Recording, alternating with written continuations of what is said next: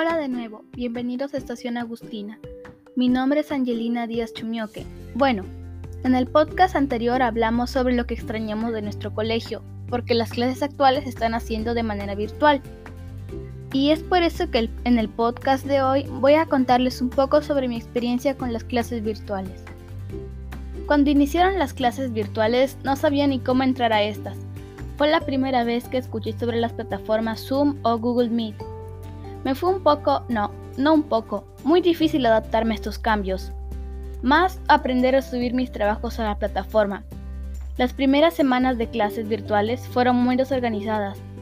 Renovaban demasiado los horarios que, llegaba que llevaba a confundirme sobre a cuál clase debía entrar.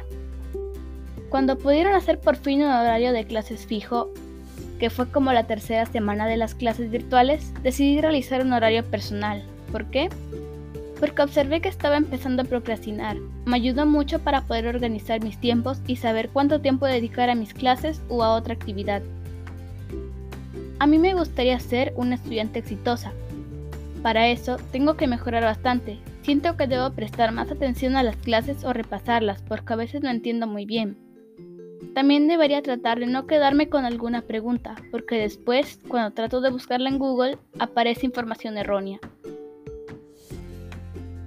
Yo creo que para poder aprovechar bien las clases virtuales se debe estudiar en un lugar silencioso y sin distracciones para que se pueda prestar atención correctamente. Y también entregar las actividades dentro del plazo para que los maestros puedan evaluar correctamente.